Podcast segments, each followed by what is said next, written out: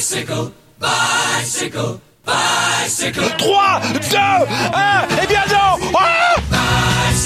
Ah Aïe aïe aïe, attention Philippe, le parapet. Ah, Christopher Froome qui n'a plus de vélo. Christopher Froome à pied De nouveau Pierre Roland, attaque de Pierre Roland encore une fois. Personne ne réagit Bonjour, bonjour à toutes et à tous, bienvenue dans Vélo Podcast, un Vélo Podcast un petit peu spécial, c'est le grand bilan de l'année 2020 et comme cadeau de fin d'année, on vous réserve des surprises dans Vélo Podcast. On va dresser le grand bilan des équipes françaises avec euh, des émissions spéciales, une émission, une équipe et surtout un invité. Et pour cette première émission spéciale Cofidis, accueillons nul autre que Cédric Vasseur, le manager de l'équipe. Bonjour Cédric. Bonjour. Cédric, merci beaucoup d'inaugurer ces émissions euh, bilan de l'année 2020. C'est un plaisir, c'est un plaisir de, de, faire avec vous le, le bilan de l'année qui vient de s'écouler, même si elle a été assez, assez, je dirais. Euh, complexe, euh, non seulement pour, pour les coureurs, pour les équipes, mais aussi pour les, pour les organisateurs et les, les amoureux de vélo. Bon, faisons un petit euh, bilan global, euh, Cédric, si vous le voulez bien.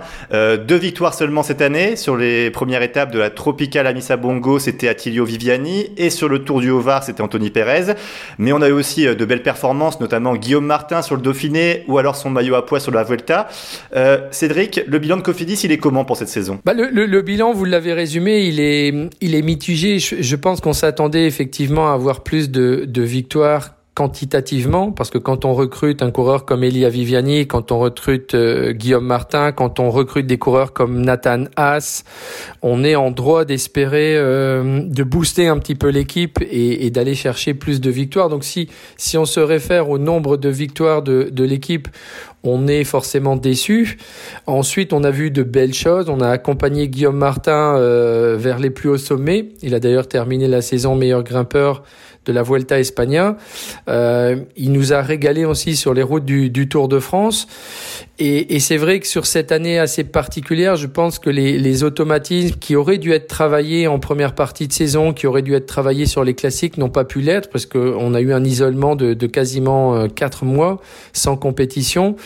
Donc je pense que ça a aussi forcément pesé dans la dans la balance. Alors vous allez me dire toutes les équipes ont eu les mêmes contraintes, c'est vrai, mais il y a aussi pas mal d'équipes qui se sont moins, euh, euh, je dirais, mutées en cours de saison. C'est-à-dire que nous on a quand même euh, bien renouvelé notre notre effectif. Et donc il fallait euh, permettre à Fabio Sabatini, à Simone Consoni, à Elia Viviani, à Julien Vermotte, à, à tous ces coureurs d'essayer de de reprendre rapidement ces automatismes et bah ça n'a pas fonctionné. Donc euh, on, ouais, parce on... que c'était c'est vrai que c'était euh, un renouvellement, c'était un début de le début d'un nouveau cycle sur cette année 2020 en plus. Absolument, c'était le début d'un nouveau cycle, c'était aussi la, la grande entrée euh, dans le l'UCI World Tour parce que il faut il faut aussi considérer qu'on on changeait de dimension. Euh, être une équipe continentale professionnelle qui dispute le Tour de France, c'est formidable, mais on n'a pas les contraintes d'une UCI World Tour qui doit participer à, à toutes les épreuves. Donc la la je dirais l'enchaînement l'enchaînement des compétitions est plus contraignante, elle est plus difficile pour notre équipe, donc c'était aussi euh, une nouveauté pour nous. Et puis euh, et, puis surtout, c'était vraiment une une équipe qui était complètement remodelée.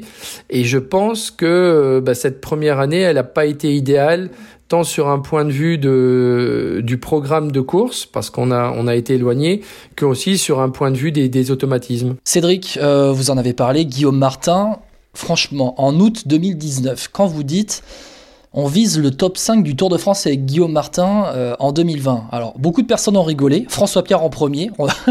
je, je, ah, le, je, je le dénonce. Je, n'y croyais pas. Voilà. Je n'y croyais pas. Euh, ça n'a pas été le cas cette année. Il fait pas top 5, mais c'est quand même la bonne surprise de la Cofidis en 2020. Oui, oui, c'est la bonne surprise. Et, et, je crois que Guillaume, qui a maintenant 27 ans, arrive dans ses, dans ses meilleures années. Euh, on l'a vu constamment aux, avant-postes. Alors si, on regarde un petit peu ces résultats de l'année, on s'aperçoit qu'il joue tout le temps euh, euh, devant. C'est-à-dire que Guillaume Martin ne participe pas à une course pour s'entraîner ou dans la transparence. Il est, omniprésent. Bon, il faudrait regarder, mais son, dernier abandon, je sais pas si il date pas de 2016 ou de 2017. Donc c'est vraiment un, une catégorie de coureurs que j'affectionne particulièrement parce que c'est un professionnel. Il est motivé, il a des objectifs bien précis. Et puis cette année, c'était aussi pour lui une nouveauté parce que se retrouver troisième du Tour de France euh, au soir de la première étape, euh, au soir de la première journée de, repos, c'est quand même pas rien. On avait devant nous Roglic et, Bernal. Euh, donc, je pense qu'il y avait une pression aussi supplémentaire sur ses épaules qu'il ne connaissait pas. Voilà, je, pense et je maintiens que Guillaume continue son ascension. Ses résultats sont là pour le prouver. Maintenant, il faut travailler aussi certains automatismes, peut-être plus la partie finale pour pour lui permettre d'aller aussi chercher des, des victoires, parce que ce qui ce qui compte aussi, eh bien, c'est d'avoir cette euh, ce sentiment de euh, de travail accompli en levant les bras au, au ciel. Il a essayé sur la Vuelta, il est tombé sur des coureurs comme Timo Wellens, plus expérimentés, euh, qui ont peut-être plus l'habitude d'aller chercher cette, cette victoire. Ça, c'est notre travail de, de l'intersaison et de la saison 2020. Le but, c'est de gagner maintenant, c'est de la mettre au fond. Euh, je, je, dis juste que le dernier abandon de Guillaume Martin, c'est le 11 février 2018 sur le trophée La Gueglia. Voilà. voilà. le but de, avec Guillaume Martin, c'est de gagner et c'est de faire ce top 5 du Tour de France? Bon, On va pas s'accrocher à un top 5. Je crois que si on doit faire un top 5, il va venir naturellement.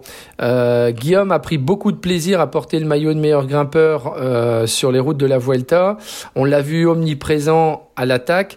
On, a compris que pour l'instant, son niveau n'était pas non plus celui de, Roglic, celui de Pogachar, qui, sont quand même dans une autre dimension. Il faut aussi être humble et réaliste.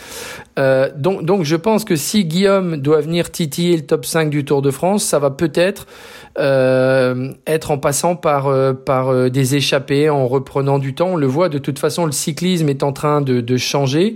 On a des échappées qui prennent 5, 6, 7 minutes. Et si Guillaume arrive à flairer ses bons coups, et, je pense que sur la Vuelta, il l'a montré, il est non seulement capable d'aller dans ses bons coups, mais il est capable de répéter cette, euh, cet exercice. Donc là-dessus, j'ai aucun doute. Maintenant, je, crois qu'il faut qu'on travaille un peu aussi son explosivité, euh, qu'on travaille peut-être sa, sa, capacité dans les 200 derniers mètres à être meilleur que ceux qui l'accompagnent. Et ça, c'est tout simplement un chemin à trouver une première fois. Et, et, ensuite, on connaît forcément la recette pour ré rééditer l'exploit. C'est Guillaume, Martin, Guillaume Martin qui, qui, accélère le premier.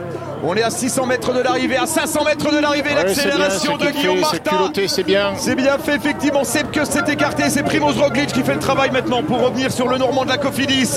Est-ce que sur Guillaume Martin, il lui manque pas peut-être quelqu'un pour l'accompagner plus loin? Euh, Quand vous dites manque de punch, on l'a vu notamment sur le Dauphiné, euh, on l'a vu sur le Tour de France, euh, sur la Vuelta. Est-ce que c'est pas justement parce qu'il est trop vite, trop seul? Bah, je pense que quand on a du soutien, euh, c'est jamais négligeable. Ça, c'est une certitude, surtout sur des courses comme le, le Tour de France. Même, même parfois du soutien euh, que l'on que l'on ne voit pas forcément à la télévision. C'est de l'énergie qu'on économise et on sait sur le Tour de France, toute l'addition se paie à chaque fois. Euh, donc tout, toutes les tous les efforts consentis s'accumulent et se paient. Je, je crois qu'avec le recrutement qu'on a opéré à l'intersaison, notamment Simon Getschke et, et Ruben Fernandez qui sont quand même deux coureurs expérimentés, qui ont travaillé déjà pour des leaders. L'un pour euh, Alejandro Valverde ou Nero Quintana, l'autre pour Tom Dumoulin ou Aren Barguil. Ça veut dire que ce sont des coureurs qui savent, euh, qui connaissent le travail à effectuer pour un leader. C'est vrai que c'est ce profil de coureur, on ne l'avait pas cette année, donc on, on verra si. Ah, il y avait Rezo Serrada quand même, non? Alors Rezo Serrada est plus dans un optique de, oui, il était sur le Tour de France, mais il, il, il était moins catalogué comme un comme un grégario de, de Guillaume Martin. On C'était est... plus un électron libre qu'un lieutenant. Voilà, voilà, il était plus électron libre. Et je crois que Simon Getschke et Ruben Fernandez vont vraiment plus avoir un rôle d'équipier modèle autour de Guillaume Martin plutôt que d'aller dans des coups comme on demandait à, à Rezus. Hein, C'était une volonté de l'équipe aussi quand il va quand il va prendre la deuxième place au euh, derrière Lutsenko au Mont Égual, il me semble. Euh, eh bien, on est on, on, passe pas loin de l'exploit et, et, et Rezus est capable euh, lui-même d'aller gagner. Il l'a montré sur les routes du championnat d'Espagne. Là où Simon Getschke et, et Ruben Fernandez sont plus aujourd'hui dans un rôle d'équipier. Donc oui, vous avez peut-être raison. C'est peut-être une des explications. En tout cas, on aura la réponse en 2020 2021 parce que là, on est quand même bien armé pour épauler Guillaume.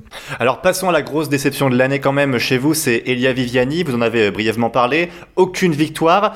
Euh, on le met sur euh, quel plan euh, cette, euh, ce, manque de victoire Est-ce que c'est parce que, euh, on va dire, il était mal accompagné, il n'y avait pas d'automatisme? Comment l'explique? Bah, je, crois que c'est un cumul de, facteurs. Alors c'est vrai qu'un sprinter, normalement, c'est une catégorie de coureurs qui doit être capable de remporter plusieurs victoires pendant pendant les saisons. Donc c'est sûr qu'Elia est le, coureur le plus frustré de sa saison 2000, euh, 2020. Nous, on a essayé de, l'accompagner, de l'aider. Ça n'a pas fonctionné pour diverses raisons. La, saison a mal commencé en Australie avec une terrible chute sur la deuxième étape du Tour Down Under. Et, je peux vous assurer qu'à ce moment-là, on craignait vraiment une fracture pour Elia. Donc euh, bah, la période euh, australienne qui aurait dû déboucher peut-être sur une victoire et le mettre en confiance, eh bien, elle a tout simplement débouché sur des, des traumatismes qu'il a fallu euh, qu'il a fallu soigner. Ensuite, on a eu l'annulation du Tour d'Oman, qui était euh, un- une course de préparation pour Tirreno Adriatico et Milan-San Remo. Tirreno Adriatico lui-même a été annulé, donc on a dû chambouler complètement son sa préparation pour Milan-San Remo. On l'a intégré au groupe Paris-Nice, qui n'était pas son groupe non plus. Donc on n'a pas pas travaillé ses automatismes. Et puis euh, je dirais ce qui a vraiment euh, porté préjudice à Elia dans une deuxième partie de saison, ce sont les quatre mois d'isolement où il n'a pas travaillé ses automatismes de, sprint puisqu'il n'y avait pas avait pas de compétition au programme. Euh, et ensuite on a plutôt opté pour un programme euh, traditionnel, c'est-à-dire une récupération, régénération de quatre semaines en altitude, sauf qu'on n'avait pas besoin de récupérer et de se régénérer puisqu'il n'y avait pas eu de compétition. Donc on a développé chez lui euh, des, des, des qualités qui étaient celles d'un grimpeur, alors que Elia est un sprinter et, et on l'a vu à chaque fois quand on arrivait sous la flamme rouge, Elia était un petit peu en, en toxiné et dans les 200, 400 derniers mètres, il n'arrivait pas à, à produire son, son sprint. Donc euh, voilà, ça, Donc ça on peut se dire que ça a raté cette année 2020. C'est plus un raté. euh, C'est plus dû un raté. à, à tout un comment dire, tout un, toute une accumulation de circonstances. Absolument. Moi, je reste persuadé qu'on va retrouver le, le grand Elia Viviani à partir de, de la saison prochaine et dès- d'entrée de jeu, hein, parce que l'ambition d'Elia, c'est ne pas attendre évidemment le mois de juin, juillet pour euh, pour trouver l'ouverture. Il veut gagner et gagner rapidement. Et puis surtout avoir le soutien d'une équipe. Donc là encore, on a été recruté Jempi Drucker, qui est quand même un, un bon poisson pilote pour pour Elia Viviani. Et on parlait de saison ratée, on, on peut le dire aussi parce que euh, Fabio Sabatini, qui est normalement son homme de confiance, qui est son lanceur, n'a pas pu prendre le départ de euh, du Giro d'Italia tout simplement parce qu'il était positif au, au Covid. Donc vous voyez tous ces mal goupillés autour d'Elia Viviani cette année. Mais les saisons se suivent et se ressemblent pas forcément et, et je reste très confiant par rapport à, à ses chances de victoire en, en 2021. Moi, moi je, je pense que cette année, comme ça n'a pas fonctionné, inconsciemment, son organisme s'est un peu régénéré, il a accumulé de l'énergie. Et toute cette énergie, maintenant, il faut trouver le chemin pour la libérer en 2021. Quand on connaît la qualité d'Elia Viviani, ça veut dire que vu tout ce qu'il a accumulé, normalement, il devrait nous claquer 35 victoires en 2021. Comme en 2019. Ouais, je préférais répartir ça en 17 et 17. Faut pas être trop gourmand sur une année. oui. Juste, moi j'avais une question sur le sprint parce qu'il y en a un qui, que j'ai trouvé hyper intéressant, surtout au début de l'année. C'est Simone Consoni. Oui, pareil. Euh, savoir euh, qu'est-ce que vous comptez faire avec lui? Est-ce que c'est, il aura sa chance? Est-ce qu'au contraire, il sera dans le train de Viviani?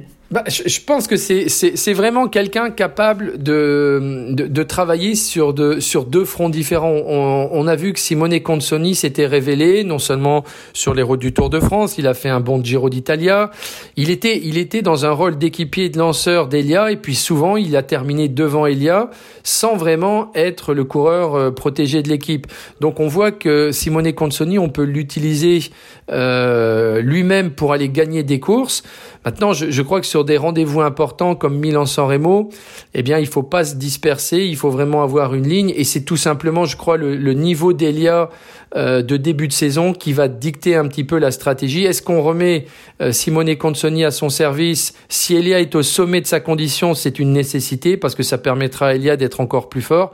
Par contre, euh, avec des, des, des incertitudes qui planent, et on l'a vu, hein, il suffit qu'un Elia Viviani, par exemple, soit positif au Covid avant un Milan-San Remo, on sait très bien qu'on pourra aussi dans ces cas-là compter sur Consoni euh, pour pour aller euh, chercher la gagne parce que euh, il en est capable. Simone est encore un jeune coureur qui doit encore continuer sa, sa progression, mais je, je, pense que comme les deux coureurs travaillent régulièrement sur la piste ensemble, ils font l'américaine ensemble. Il y a des automatismes entre eux quand même. Voilà, il y a des vrais automatismes, il y a une vraie complicité. Euh, Simonet a 26 ans et lui aussi, hein, je parlais de Guillaume Martin qui arrive à maturité à 27 ans. Je crois que Simone Consoni, le meilleur de Simone Consoni est devant nous. Cédric Vasseur, invité euh, de Vélo Podcast pour le grand bilan de l'année 2020, spécial Cofidis, on le rappelle, une émission, une équipe, un invité, Cédric Vasseur est le premier et euh, on l'en remercie. Euh, François Pierre, avant de se projeter sur 2021, je vais te proposer d'aborder les cas de deux coureurs et après ce sera à toi de choisir pour interroger Cédric Vasseur. Alors, ah. je vais te proposer, attention, une perf passée un peu inaperçue, c'est la sixième place de Dimitri Claes sur le Tour des Flandres, quand même. Euh, c'est une grosse perf, lui qui a signé chez Kubica à Sauce pour l'année prochaine. Ou alors parlons d'un coureur qui a été un peu discret cette année, c'est Christophe Laporte, et j'aimerais bien connaître le point de vue de Cédric sur ce coureur que je trouve talentueux et polyvalent. Alors moi, je vais choisir euh, Christophe Laporte, même si Dimitri Claes euh, signe pour une équipe suisse. Euh, mais je vais, on va prendre Christophe Laporte parce que je me rappelle de, de vous, Cédric, qui avait dit sur une radio régionale nordiste, pour pas la citer, que vous visiez une bonne performance sur Paris-Roubaix. Alors Paris-Roubaix n'a pas eu lieu. Est-ce que Christophe Laporte est destiné à faire vraiment une perf sur Paris-Roubaix ou est-ce qu'il est un peu le chasseur qu'on connaît en Coupe de France, ce genre de choses? Bah, je, je, crois que maintenant, Christophe, lui aussi, hein, il a 27 ans. On a, on a beaucoup de coureurs qui sont comme ça euh, autour des, des, 27 ans. Euh, je pense qu'on a d'abord dans, un premier temps, on a vraiment voulu libérer Christophe en le sortant du train de, Nasser Bouani quand il était dans, l'équipe. Et je crois qu'on a vraiment bien fait parce que ça nous a permis d'avoir un Christophe Laporte épanoui, capable d'aller gagner des courses comme euh, euh Bessèges, capable d'aller chercher des, des, belles performances sur Ganvevelgem. Or, ces deux dernières années, on s'aperçoit quand même que quand on dépasse les 200-220 km, pour Christophe, c'est un peu difficile, pas, pas d'aller faire une place honorable, parce que ça, il en est capable, il en a les capacités, mais évidemment, pour aller jouer avec les Peter Sagan, les Greg Van Avermaet et, et autres, c'est quand même une autre paire de manches. Donc, je, je, pense que Christophe, lui aussi, a eu une saison difficile. Euh, malheureusement, fracture du poignet scaphoïde à la première course de l'année en Argentine. Ensuite, bon, il a été éloigné. Euh, il n'a pas fait beaucoup, beaucoup de courses. C'est un coureur frais. Je, je pense qu'il sera capable de rugir d'entrée de jeu sur des courses comme l'étoile de Bessèges. En tout cas, on va essayer de, euh, de l'orienter vers ce type de programme. On avait aussi légitimement imaginé Christophe Laporte en lanceur de Elia Viviani. Euh, et il fallait tenter, il fallait tenter parce qu'il l'avait déjà fait pour d'autres sprinteurs par le passé. Bon, on a vu sur le Tour de France que ça fonctionnait pas très bien, que les automatismes n'étaient pas euh, n'étaient pas parfaits. Et, je crois que Christophe, il, faut qu'il retrouve son épanouissement en allant chercher des sprints sur des coupes de France, sur des, des courses comme l'étoile de Bessèges. Il est capable de nous surprendre sur le Newsblad Kurn Bruxelles Kurn. Et je pense qu'avec peut-être l'addition d'un GMP Drucker euh, sur des courses comme le, le Paris Roubaix on, a, on a quelques belles cartes à jouer. N'oublions pas aussi Yale Wallace qui va apporter, je pense, euh, euh, un petit peu de, volume à l'équipe, notamment et d'expérience aussi. Hein. Absolument, c'est un coureur qui a gagné à deux reprises Paris Tour, euh, et, je crois que le fait de voir d'autres coureurs autour de Christophe et non plus uniquement la pression sur ses épaules, sur ses grands rendez-vous, ça va lui être bénéfique. Cédric, c'est l'heure de passer en 2021, c'est demain, une saison qui sera déjà amputée, on le sait, des courses en, en, Océanie avec euh, l'annulation du Tour euh, Down Under en Australie. Euh, est-ce que vous pouvez nous rassurer un peu, nous dire qu'on peut parler de l'année prochaine avec quelques certitudes au moins à les courses européennes? Oui, moi je, pense que bon, vous savez, c'est la, seule chose qu'on a appris du Covid, c'est qu'en fait on ne savait rien. C'est-à-dire qu'il fallait être capable du jour au lendemain de changer de stratégie, de changer de plan. Tout, est difficile. Aujourd'hui, j'espère je, très simplement que la saison va reprendre normalement avec euh, la Marseillaise, donc fin janvier, qu'on sera sur euh, l'étoile de Bessèges, qu'on va disputer ses courses. Euh, moi, moi, je peux rien vous garantir. En tout cas, je, crois que on l'a montré en cette fin de saison, même avec une Vuelta qui se terminait le, le 8 novembre, quand des mesures sanitaires strictes sont, sont prises, on est capable d'avoir un événement cycliste qui se déroule. Donc il n'y a aucune raison aujourd'hui euh, que le, début de saison soit amputé. Alors l'Australie c'est quand même bien particulier parce que ce sont des vols long cours, euh, on est on est dans un dans un autre hémisphère.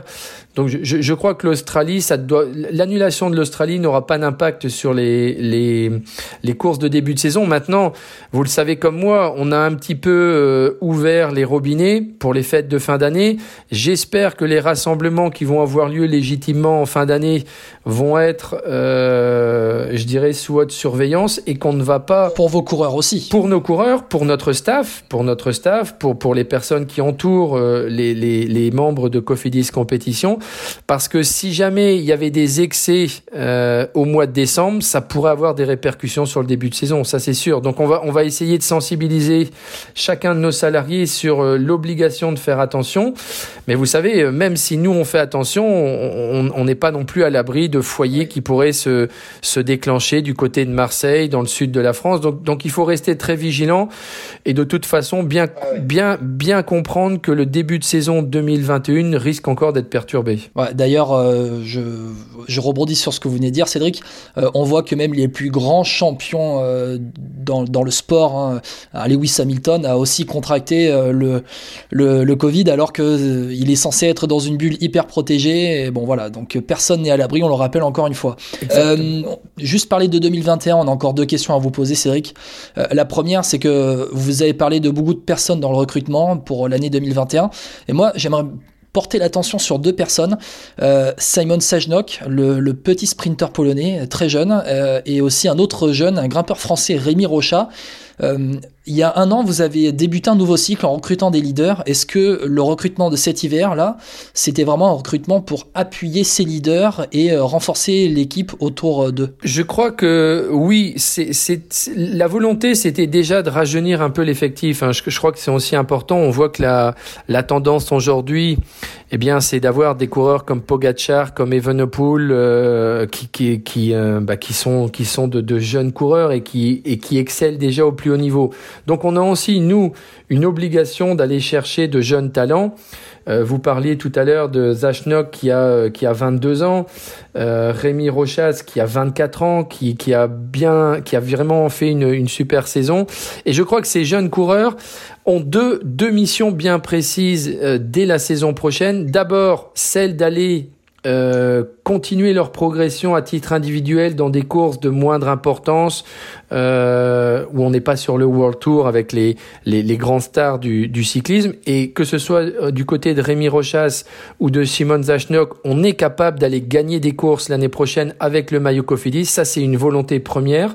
Et la deuxième volonté, eh bien, c'est d'amener Rémi euh, au contact de Guillaume Martin pour qu'il continue sa progression, qu'il soit dans un premier temps peut-être un peu l'équipier. Vous savez, Rémi Rochas peut être un peu le, le Damien Godu euh, de... Enfin, David. David. David Godu, pardon, David Godu. C'est pas... Attention parce que c'est Chouchou Godu ici dans Vélo Podcast. Non, ben, euh, moi, moi j'ai découvert un, un, David Godu sur le, sur le Tour de Provence l'an dernier, je pense, qui, qui vraiment dynamitait le terrain pour euh, Thibaut Pinot, son leader. Et une des, une, une des, je des volontés de, de Cofidis, c'est aussi d'avoir un duo Rémi Rochas, euh, Guillaume Martin qui soit aussi percutant. Donc euh, on a du travail devant nous, on en est conscient, mais Rémi en a les capacités et, et Guillaume aussi. Donc je crois que euh, ces deux coureurs-là pourraient très bien et, et assez rapidement devenir euh, un duo d'enfer. Et on peut avoir la même chose avec Zachnok et Elia Viviani, parce que Simon Zachnok est un coureur très rapide. Il a failli battre Arnaud Bonne pointe de vitesse hein, quand même. Hein. Ouais, ouais, il a une belle pointe de vitesse. Je crois que dans un premier temps, nous on veut aussi lui ouvrir les portes des victoires de, de course Coupe de France. Et ça va être intéressant de voir Simon se mêler au sprint avec euh, les, les sprinteurs capables de gagner des, des, Coupes de France. Moi, je suis persuadé qu'il va vraiment euh, étonner. Et, et pareil, hein, je crois que si Shimon continue sa, sa progression, on doit être capable de le, de le voir, je pense, du côté de Milan-San Remo dans quelques années. Euh, juste, euh, vous avez parlé de rajeunissement de, de l'effectif. Euh, il y a des coureurs qui sont un peu du coup laissés sur le côté avec ce rajeunissement, des, des, plus anciens. Je vais parler de Stéphane Rossetto, on l'a vu parler ce, ce mardi 1er euh, décembre dans, dans, le Parisien en disant que ben, lui était prêt à diviser son salaire par deux ou trois pour continuer à, rouler. Il n'a pas été conservé par l'équipe Cofidis. Vous, vous en dites quoi de cette déclaration de Stéphane Rossetto? C'est un cri du cœur un petit peu quand même d'un passionné. Oui, oui, alors la, la saison, la saison, je l'ai dit, elle a été difficile mais elle est aussi difficile pour, pour des coureurs qui n'ont pas réussi à se mettre en évidence, qui sont professionnels depuis, euh, depuis quelques années. Nous, nous du côté de, de l'équipe Cofidis, il est clair qu'avec Elia Viviani, on a besoin de coureurs capables de se mêler à la bataille dans le final, de frotter, de jouer des coudes, euh, de déblayer le terrain pour Elia Viviani. De l'autre côté, avec Guillaume Martin, on a besoin de coureurs aussi capables de travailler pour euh, pour pour notre leader en montagne. Et malheureusement aujourd'hui, euh, eh bien Stéphane ne rentre dans aucune de ces deux catégories. Euh, ça, c'est un peu l'injustice. Je, je, crois que de toute façon, quand on se lance dans ce métier de coureur cycliste, il faut bien savoir qu'un jour, euh, le contrat avec une équipe va arriver à son terme, ou l'équipe n'aura pas envie de le renouveler et il faudra retrouver une, solution de, remplacement, ou alors aussi tout simplement, et nous on en est confronté en tant qu'équipe, certains coureurs n'ont plus envie de continuer dans, notre structure et, souhaitent aller ailleurs. Ça fait partie euh, malheureusement des lois du, du cyclisme, c'est comme ça depuis 40 ans et c'est pas prêt de changer. Donc voilà, nous on a voulu donner une chance à chacun des coureurs. Stéphane était présent sur, le, sur les routes du Giro. Je crois que sur le Giro, il doit avoir trois ou quatre coureurs qui n'avaient pas encore signé de contrat, qui ont été chercher une victoire d'étape. Je pense notamment à Alex Dowsett, je pense euh, au coureur CCC qui avait gagné le deux, deux jours avant l'arrivée. Euh, j'ai plus tous les noms en tête, mais il y a, y a Joseph Cerny, ouais. Joseph ouais. Cerny qui nous avait contacté aussi. Et, et moi, je peux vous dire qu'aujourd'hui, on a refusé des coureurs qui avaient remporté des étapes sur le Giro, notamment Cerny, qui est tchèque, et Cofidis est présent en, République tchèque. On a refusé Alex Dowsett, qui a remporté aussi une étape sur, sur le Giro. Donc, donc à un moment donné, je pense que c'est aussi important de renouveler l'effectif, parce que quand on estime qu'un coureur euh, ne progresse plus au sein de notre formation, il faut aussi changer de plan. Et certains l'ont bien compris. D'ailleurs, moi, je suis le premier heureux de voir un coureur remarcher quand il quitte Cofidis, parce que quand c'est la dure loi du business quand même. C'est la dure loi du business. Euh, elle est encore plus dure dans d'autres milieux. Euh, Parce que donc... Stéphane Rossetto, c'est un gars attachant. Enfin, c'est ah oui. quelqu'un qu'on a appris à apprécier. Alors euh, nous, c'est le, le, point de vue du spectateur, mais vous, c'est le point de vue du patron aussi euh, qui parle. Ben, moi, c'est le point de vue du patron, c'est le point de vue. Vous, on, on, a commencé cette interview en disant que la saison Cofidis était mauvaise, et je crois que la saison Cofidis est mauvaise aussi parce que certains coureurs n'ont pas réussi à hisser euh, haut les couleurs de l'équipe Cofidis, et, et, et, tout simplement, eh bien certains ont peut-être des circonstances atténuantes, mais, ceux qui sont là depuis plusieurs années, qui n'arrivent pas à se fondre dans le groupe, qui n'arrivent pas non plus à se mettre au service du groupe. Parce que dans le cyclisme, il n'y a pas 50 solutions. Ou vous allez gagner vous-même, ou vous aidez vos collègues à les gagner, ou allez au moins chercher des résultats. Si vous rentrez dans aucune des deux catégories, vous servez pas à grand chose dans le cyclisme. Cédric, merci beaucoup. Dernière question euh, juste simple. Pour 2021, on a compris que c'était l'année des victoires pour Cofidis. Euh, vous préférez quoi? Une victoire sur le Tour de France c'est-à-dire une victoire d'étape ou alors un top 5 de Guillaume Martin? Sur le Tour de France Ça, c'est un choix cornélien. Allez, comme, comme ça fait tellement longtemps qu'on n'a pas gagné oui. d'étape sur les routes du Tour de France et que je suis sûr que Guillaume Martin, dans les années qui viennent, il va faire un top 5 du Tour, je, je vote pour euh, la victoire d'étape sur le Tour. Avec Guillaume Martin et Elia Viviani en plus. Voilà, pourquoi pas Merci beaucoup Cédric en tout cas. Merci à vous. Merci beaucoup Cédric d'avoir inauguré cette série de podcasts, d'émissions spéciales euh, avec les équipes françaises pour débriefer 2020. Vous avez répondu sans détour euh, et merci beaucoup notamment sur euh, la question de, de, Stéphane Rossetto, donc on vous en remercie. Et puis euh, eh bien voilà, euh, les rendez-vous sont déjà prêts avec d'autres équipes. On aura notamment Julien Jurdi pour AG2R qui va suivre. Cédric Vasseur, merci beaucoup. On espère le meilleur pour Cofidis en 2021 et puis déjà pour retrouver vos coureurs en 2020. Merci à vous. Et n'hésitez pas à partager ce podcast. Hein, il sera disponible sur Apple Podcast, sur Spotify, Podcast Addict, bref, tous les sites de téléchargement. N'hésitez pas à le partager pour promouvoir un peu plus l'émission. Allez, au revoir et à bientôt dans Vélo Podcast. Ciao à tous.